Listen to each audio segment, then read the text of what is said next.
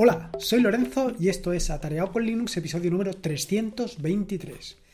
Lo cierto es que cuando estás haciendo una presentación, una charla, cuando estás haciendo algo en directo, algo con vaya, con vídeo, porque si no lo haces con vídeo, la herramienta que te traigo hoy no tiene ningún sentido. Lo cierto es que en un momento determinado vas a necesitar pintar algo. Esto de una pizarra es algo muy socorrido, pero realmente es así. Realmente en muchas ocasiones necesitas, pues eso, necesitas acompañar tus explicaciones de, pues de pintar algo, de, de poner alguna imagen, porque ahí va el dicho, y es que más vale eh, una imagen que mil palabras. En ocasiones nos liamos tanto a la hora de explicar algún concepto, alguna idea o lo que sea, que nos perdemos, nos perdemos en, la explicación. Y una imagen, como te digo, hacer un trazo en una pizarra, hacer un trazo en un documento, en un papel, hacer un trazo, simplemente pintar cuatro garabatos nos ayuda mucho, no solamente a que la otra persona entienda qué es lo que tratas de transmitirle, sino también y además te aclaras tú las ideas, porque al hacer algo gráfico, no sé, como que el cerebro se despierta o busca una forma de transmitir las ideas de una manera mucho más sencilla.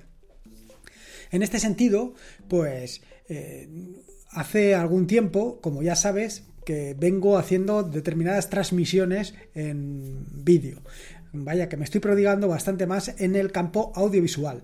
No solamente de forma eh, puntual, sino más bien ya de forma periódica. Quiero decir que prácticamente casi todos los días te puedes encontrar un vídeo eh, nuevo en el canal de YouTube. Algunos eh, simplemente es el podcast mm, convertido a audio, pero muchos de ellos son explicaciones, explicaciones en las que te hablo de cualquier cosa que te puedas imaginar, ya sea pues alguna aplicación para Ubuntu o para cualquier otra distribución Linux, ya sea alguna aplicación que vaya o que corra directamente sobre el terminal o alguno de los tutoriales que llevo entre manos, ya sea el de PowerShell, el de Docker, en fin, que últimamente, como te digo, me prodigo mucho en el tema del eh, campo audiovisual. En este sentido, claro, me he dado cuenta que me hacía falta alguna herramienta en la que pintar, en la que hacer algún trazo sobre la pantalla, en la que, pues, eso de mm, contar, por ejemplo, cómo es un proxy inverso o qué quiere decir un proxy inverso, eh, contar cómo funciona, explicar algún tipo de relación de este estilo, pues viene muy bien poder echar mano de una herramienta que te permita pintar, que te permita pintar en pantalla. Sí, podría coger un papel, pintar sobre el papel y enfocar la cámara para que se viera exactamente qué es lo que estaba pintando. Pero yo creo que es mucho más sentido o mucho más sencillo o tiene mucho más sentido el hecho de pintarlo directamente en la pantalla. Mostrar en la pantalla pues esos trazos e incluso a lo mejor estás haciendo una presentación de una aplicación que has implementado, ya sea una aplicación para escritorio o una aplicación web y quieres resaltar algunos detalles de la aplicación, por ejemplo, el funcionamiento. Esto, por ejemplo, eh, tiene mucho sentido cuando quieres contarle a alguien cómo funciona una determinada aplicación. Entonces, lo suyo es que hagas una presentación, incluso si se trata de una aplicación que has desarrollado para Android, pues lo suyo es que pongas Android y que se vea exactamente la aplicación cómo funciona. Claro, tú estás mostrando la aplicación, pero en un momento determinado quieres resaltar algún aspecto de la aplicación, algún aspecto concreto. ¿Y cómo hacerlo? ¿Cómo resaltar ese aspecto concreto?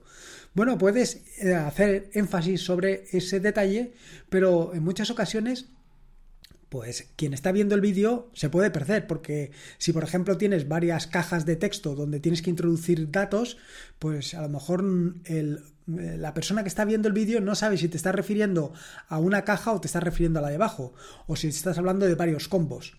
Al final se complica la cosa. Se complica la cosa cuanto más compleja es la aplicación que estás mostrando. Eh, por ejemplo, ¿Qué solución tiene esto? Bueno, pues la solución es utilizar, como te digo, una herramienta que te permita, por ejemplo, marcar, determinar, eh, mm, señalar alguna, algún aspecto. Por ejemplo, en el caso que te estaba contando ahora mismo de las cajas de texto, podrías decir, podrías marcar qué caja de texto quieres que mm, el usuario, la persona que está viendo el vídeo, se fije con más detalle. O, por ejemplo, utilizar un puntero láser, igual que se puede utilizar en las clases. Eso te vendría fantástico. Bueno, pues Precisamente de eso es de lo que te quiero hablar en este eh, podcast de hoy. Te quiero hablar sobre una herramienta que te puede ayudar en todo esto. Una herramienta que te va a poder, eh, bueno, pues eso, acompañar en las explicaciones que hagas de cualquier aplicación, de cualquier presentación o de lo que consideres. Una herramienta que te va a permitir pintar en pantalla, pues, lo que sea, tanto un dibujo como un texto, como una forma, como en fin, como pegatinas de estas que últimamente se hacen mm, pues mm, muy usuales. Pero no solamente esto, sino que además te va a permitir que esa explicación, esa explicación que has estado dando, puedas guardarla, puedas guardarla en una imagen PNG, incluso posteriormente distribuirla, distribuirla para que otras personas puedan utilizarla en lo que consideren. En fin, que la herramienta que te traigo en este episodio del podcast se llama Pensela. Se trata de una herramienta que básicamente hace lo que te he contado, es decir, te permite pintar en pantalla. Te permite pintar en pantalla pues prácticamente todo lo que quieras. Básicamente te permite pues hacer trazos, te permite escribir texto y te permite poner formas. Los desarrolladores de esta aplicación la han llamado eh, la navaja suiza de las herramientas de anotación en pantalla o algo parecido. Vaya, yo lo he traducido y me parece que he hecho una traducción bastante libre de, de, la definición que han hecho los desarrolladores porque, bueno, tampoco creo que sea la mejor de las herramientas y no creo que sea la mejor de las herramientas por lo que te comentaré un poquito más abajo. Sin embargo, tiene una característica muy interesante y es que se trata de una herramienta multiplataforma. La vas a poder utilizar en casi cualquier plataforma que te imagines. Bueno, por lo menos las plataformas en las que mm, interviene un PC de escritorio. Me refiero a que lo vas a poder utilizar tanto en Windows como en MacOS y por supuesto en Linux. En estas tres plataformas las puedes utilizar y el funcionamiento es exactamente igual, con lo cual las ventajas que tienes pues ya sabes. Eh, vas a aprender a utilizar una herramienta y la vas a poder utilizar en cualquiera de las tres plataformas. Se trata de una aplicación que está liberada bajo licencia ISC y te tengo que confesar que no he mirado la licencia, con lo cual puede ser que sea una licencia completamente privativa. Pero bueno, eso lo dejo para que le eches un vistazo a la aplicación y si te gusta, pues le des una vuelta a esto de la licencia. Sobre la instalación, bueno, sobre la instalación te tengo que decir que eh, tanto en el caso de Windows como en el caso de MacOS supongo que será sencilla, pero tampoco creas que me he parado mucho a pensar si es más o menos compleja. Lo que sí que me he fijado, y me he fijado bastante, es en la complejidad que tiene en Linux, que es cero o negativo. Quiero decir que es súper sencillo instalar esta aplicación en Linux. La tienes disponible tanto en paquete dev como en paquete app image. Y como te puedes imaginar, me la he instalado en paquete app match, más que nada porque la facilidad que te ofrece a la hora de limpiarla. Es decir, la puedes probar, puedes estar jugueteando con ella todo lo que quieras y luego, cuando te canses, si ves que no se adapta a tus necesidades, simplemente borras el archivo app match y fin, fin del problema. Ya no tienes que hacer nada más. Lo cierto es que si has visto alguno de los vídeos, te habrás dado cuenta que últimamente estoy probando Flatpak. Y estoy probando Flatpak y me estoy llevando un buen sabor de boca, porque lo cierto es que el desempeño que tiene cada vez es mejor. Cada vez funciona de una manera, pues, como te digo yo, de, de una manera mucho más fluida. Sin embargo, hay un problema que hasta el momento no lo han solucionado y que a mí no me termina de convencer, que es la integración no se termina de integrar con el escritorio. Es decir, no se termina de integrar con el tema de escritorio que tú tengas. Y para mí eso, pues, ¿qué quieres que te diga? Que a estas alturas todavía no hay una integración, no lo termino de entender. Y sin embargo, me sigo quedando con App Match, sobre todo para este tipo de pruebas para este tipo de pruebas de concepto. Me refiero cuando vas a probar una aplicación que no tienes claro si se adapta exactamente a tus necesidades. Para esto App Match funciona perfecto, porque simplemente, como te decía anteriormente, es descargarte ese archivo, ese App Match, lo copias en tu equipo, lo pones en alguna ruta eh, que esté dentro del path, le das permisos de ejecución y a probarlo. Y cuando termines, pues como te he dicho anteriormente, simplemente lo que tienes que hacer es borrarlo. Borrarlo y te olvidas. Dicho esto, eh, con Flatpak aparentemente también debería de suceder lo mismo. La instalación y desinstalación solamente debería de conllevar un archivo, pero no es así. Hay ocasiones en las que además del archivo principal que te tienes que descargar, pues necesitas de unas librerías adicionales. Este es el punto donde no termino de encontrar la ventaja de utilizar Flatpak a utilizar los, los Debian de toda la vida, los .deb de, de toda la vida. Y no lo he terminado de entender porque, claro, la ventaja del Flatpak se supone frente a los paquetes .deb es que dentro del paquete Flatpak va todo lo necesario, igual que sucede con App Match. Entran todas las librerías que tú vas a necesitar para ejecutar esa aplicación. Sin embargo, con Flatpak, en ocasiones, y esto también sucede con Snap, además de descargarte ese paquete principal, es necesario que te descargues pues, algunos paquetes adicionales para que la aplicación funcione en tu equipo. Y esto, pues, en fin, es lo que te digo, no termino de entenderle la gracia. Así que por eso te digo siempre que mi recomendación es el uso de App Match, porque bajas, pruebas y si no, lo borras. Respecto a la aplicación, que era básicamente lo que te quería contar en este episodio del podcast sobre Pensela, lo cierto es que es una aplicación que es tremendamente sencillo de utilizar. Es que una vez descargado y dado permisos de ejecución, el funcionamiento es, vaya, más sencillo casi es imposible. Cuando inicias la aplicación lo que vas, a ver básicamente es una barra, una barra de herramientas, una barra de herramientas donde tienes una herramienta de texto, una herramienta donde puedes seleccionar el color con el que vas a tanto escribir el texto como vas a pintar, una otra otro conjunto de herramientas que son formas, como pueden ser pues unas formas básicas como cuadrados, círculos, triángulos, polígonos o líneas. Estas líneas que pueden ser tanto líneas em, a mano alzada como líneas rectas, dependiendo de cómo eh, hagas el uso del, eh, del, ratón. Y aparte de esto tiene otra serie de herramientas, otra serie de herramientas como son unas pegatinas, por llamarlo de alguna manera, donde tienes una, las típicas de aprobado y cancelado, es decir, el tic este de aprobar o la, cruz de cancelar, eh, una estrella, eh, ¿Qué más cosas? Flechas para poder seleccionar alguna cuestión, quiero decir, apuntar algo. Esto es un poco lo que te estaba contando eh, al principio del podcast.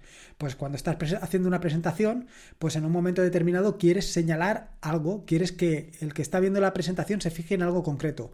Para que se fije en ese algo concreto, puedes utilizar esas flechas, que las tienes de una sola punta mm, y de las que tienen puntas en ambos extremos. ¿Qué más otras cosas puedes utilizar? También puedes utilizar una, bueno, puedes borrar o solamente un objeto o borrar todos los objetos que has puesto en, en la pantalla. Ahora bien, hay algo que tienes que tener en cuenta. ¿Cómo funciona Pensela? Pensela lo que hace es que cuando se activa, lo que termina por hacer es hacer una captura de pantalla de todo tu escritorio. Todo tu escritorio tal y como está. Mientras estás utilizando Pensela no puedes utilizar lo que hay debajo del escritorio. Me refiero a que tú no puedes interactuar, por ejemplo, con una ventana, con un terminal, no puedes interactuar ni con Jim ni con Inkscape, es decir, no puedes actuar con, nada. Simplemente lo que tienes es un tapiz.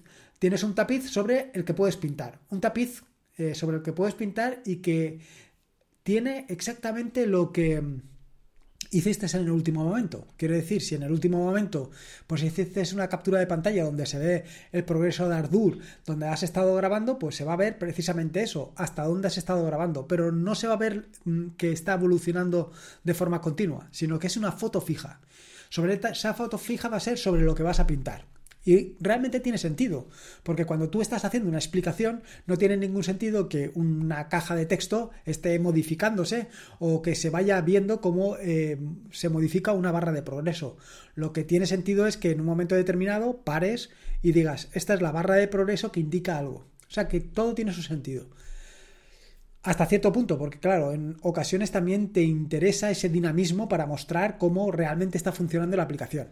Esto lo puedes conseguir pues activando y desactivando eh, este modo. Es decir, tú eh, desactivarías el modo de pintar y se vería pues cómo se está modificando, cómo se está actualizando la aplicación que estás mostrando, cómo van cambiando las cajas de texto o cómo se va actualizando esa barra de progreso. Y cuando quieres volver a pintar, pues simplemente lo desactivas. Bien, la verdad es que el funcionamiento tiene sentido. No solamente esto, sino que además todo lo que hayas pintado en la pantalla puedes eh, moverlo de sitio y por supuesto, como no podía ser de otra manera, en un momento determinado, cuando has terminado con tu explicación, lo que puedes hacer es una captura de pantalla recogiendo todo lo que has pintado. Esto siempre es útil porque hay alguien que eh, en una presentación siempre te dice, oye, eh, todo esto que has pintado nos lo podrías pasar. Pues sí, lo puedes pasar. Simplemente es hacer una captura de pantalla. Y luego tiene otra herramienta que creo que he comentado anteriormente que es como un puntero láser. es simplemente, pues eso, eh, hace la forma de un puntero láser con el color que tú hayas seleccionado. De manera que no pinta nada en pantalla, simplemente te sirve para señalar algo que quieres que el usuario que está viendo el vídeo pues se fija con más atención. Algo que quieres resaltar para que, bueno, pues para que el usuario lo tenga más en cuenta. Bueno, como ves, se trata de una herramienta bastante interesante, bastante interesante en tanto en cuanto te ofrece una serie de herramientas, opciones y posibilidades para pintar en pantalla y para ayudarte en cualquier explicación muy interesantes. Sin embargo, eh, a pesar de todo lo que te acabo de contar, no todo es oro lo que reluce. Eh, como te digo, una de las grandes ventajas precisamente es lo que, te di, lo que te he comentado al principio, y es que se trata de una herramienta multiplataforma que la puedes utilizar tanto en Windows como en MacOS como en Linux. Pero como contrapartida, pues tiene algunas cosas que no me han terminado de convencer. La primera de todas es la barra de herramientas. La barra de herramientas que te he contado que aparece cuando inicias la aplicación y que se sitúa normalmente en el monitor eh, principal, no se puede desplazar, o por lo menos yo no he conseguido desplazarla, no he conseguido moverla a ningún sitio. Y esto es un verdadero incordio, sobre todo si tienes una sola pantalla, porque si tienes una sola pantalla y estás mostrándole a alguien el funcionamiento de tu aplicación, vas a tener esa barra de herramientas siempre fija. Y a lo mejor, dependiendo del tamaño de tu pantalla y dependiendo de lo que estés mostrando, se van a solapar. Con lo cual hay algo de tu aplicación que no vas a poder mostrar porque precisamente está eh, esta barra de herramientas sobre ella.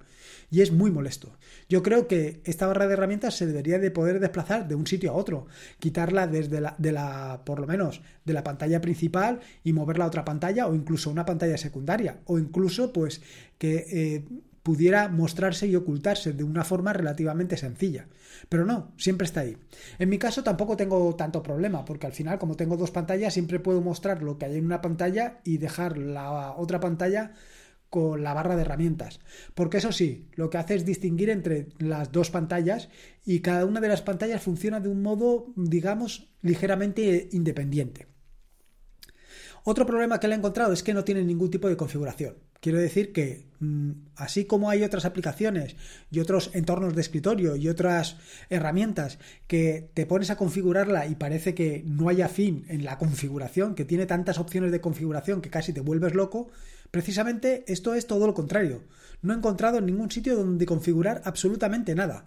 Con lo cual, hombre, pues yo por lo menos podría configurar la posición de la barra de herramientas para elegir aunque fuera una u otra pantalla o incluso pues que se pudiera auto ocultar o que estuviera situado en, una en, un lugar de la pantalla que no molestara. Pero no solamente esto, sino por ejemplo configurar por defecto algunos colores, configurar por defecto algunas herramientas, configurar por, por defecto dónde se va a guardar las capturas de pantalla, en fin, que todo ese tipo de cosas a mí me gustaría que fueran configurables. Pero no solamente esto, no solamente este es el problema que le he encontrado a esta aplicación. El otro problema, y para mí es un grave problema, es el tema de los atajos de teclado. Y es que esta herramienta no tiene atajos de teclado. Y, por supuesto, esta herramienta es carne de cañón para los atajos de teclado. Es, yo te diría que es casi imprescindible que tenga atajos de teclado. Porque, como te digo, el funcionamiento es, realiza una captura de pantalla y empiezas a pintar sobre ella. Pero claro, cuando dejas de pintar sobre ella porque tu explicación ha terminado, tienes que volver a la, a la aplicación, a la barra de herramientas y marcar para poder seguir trabajando. Cuando has seguido trabajando y quieres volver a resaltar algo, tienes que volver otra vez a la barra de herramientas, marcar en el ojillo y volver a hacer la operación. Y esto al final es un realmente, vaya, es que es un verdadero incordio, un verdadero incordio. Esto con un atajo de teclado, con un control K, por ejemplo, control K, lo activas, control K, lo desactivas. Y vas como una bala. Y estás explicando y no te pierdes en mover el ratón hasta el otro sitio que a lo mejor incluso no tienes eh, el ratón cerca o la razón que sea, vaya. Que a lo mejor estás pintando, como te decía, en una pantalla, como es mi caso, y tengo que moverme a la otra pantalla donde tengo la barra de herramientas. No lo sé, me parece muy absurdo. Yo creo que esto de los atajos de teclado es algo que debería de estar en casi cualquier herramienta y casi cualquier aplicación que te eches a la cara. Creo que es fundamental. Pero sobre todo, sobre todo, de los eh, inconvenientes más graves que le encuentro a esta aplicación es precisamente que se trata de una aplicación que está implementada en Electron. Y ya sabes que yo a esto de las aplicaciones implementadas utilizando el framework de Electron le tengo un poquito de manía. Le tengo un poquito de manía más que nada por el consumo exagerado de recursos que tiene. Bueno, dentro de lo que cabe. Al final, pues lo que hay ahí detrás es Chrome. y Chrome es lo que gasta, un verdadero devorador de recursos sin límite. Dicho esto, y tampoco quiero que te vaya, vengas atrás, quiero decir, tampoco pienses que se trata de una aplicación que no te va a servir para nada. Una de las grandes ventajas que he comentado anteriormente es que está distribuida con App Match. Con lo cual, estando distribuida con App Match, por supuesto, lo que puedes hacer, y lo puedes hacer de una forma súper sencilla, es instalarla. Instalarla y probarla. Porque a lo mejor, como te comento en muchas ocasiones, esta aplicación se adapta perfectamente a tus necesidades, a lo que tú estás buscando. No siempre mis necesidades son tus necesidades, ni mucho menos. Cada uno tenemos nuestras necesidades y hay herramientas que se adaptan perfectamente a nuestro flujo de trabajo y otras herramientas que por mucho que yo te diga que son fantásticas, pues a ti pues no, no se van a acomodar. Así que mi recomendación, por supuesto, es que la pruebes. Sobre todo, como te digo, viniendo con un paquete App Match que es descargar, poner en modo ejecución, ejecutar y ya está. Si no te gusta, la borras y saltas Pascuas. En fin, espero que te haya gustado este nuevo episodio del podcast y sobre todo espero que pruebes Pensela, que le des una vueltecilla y veas si se adapta efectivamente a tu flujo de trabajo puedes eh, darme una valoración, ya sea en iVoox o en Apple Podcast, para dar a conocer este proyecto a tarea.es y que llegue a mucha más gente. Al final, esta es la única manera de que otras personas puedan disfrutar de Linux y todas estas herramientas fantásticas que tienes a tu alcance. Te he dejado un enlace en las notas del episodio del podcast para que puedas hacer una valoración, como te digo, ya sea en iVoox o en Apple Podcast, porque parece que sea algo realmente complejo esto de las valoraciones. Por supuesto, estoy abierto a cualquier idea, sugerencia, comentario, a lo que tú quieras. Ahí estoy siempre, así que si quieres dejar un comentario en el podcast, Recuerda que lo puedes hacer en atareao.es barra podcast barra 323. Recordarte que este es un podcast de la fantástica, maravillosa y estupenda red de podcast de sospechosos habituales, donde encontrarás fantásticos y maravillosos podcasts. Puedes suscribirte a la red de podcast de sospechosos habituales en fitpress.me barra sospechosos habituales. Y por último, y como te digo siempre, recuerda que la vida son dos días y uno ya ha pasado, así que disfruta como si no hubiera mañana y si puede ser con Linux y probando esta fantástica herramienta que se llama Pensela, mejor que mejor. Un saludo y nos escuchamos el próximo jueves.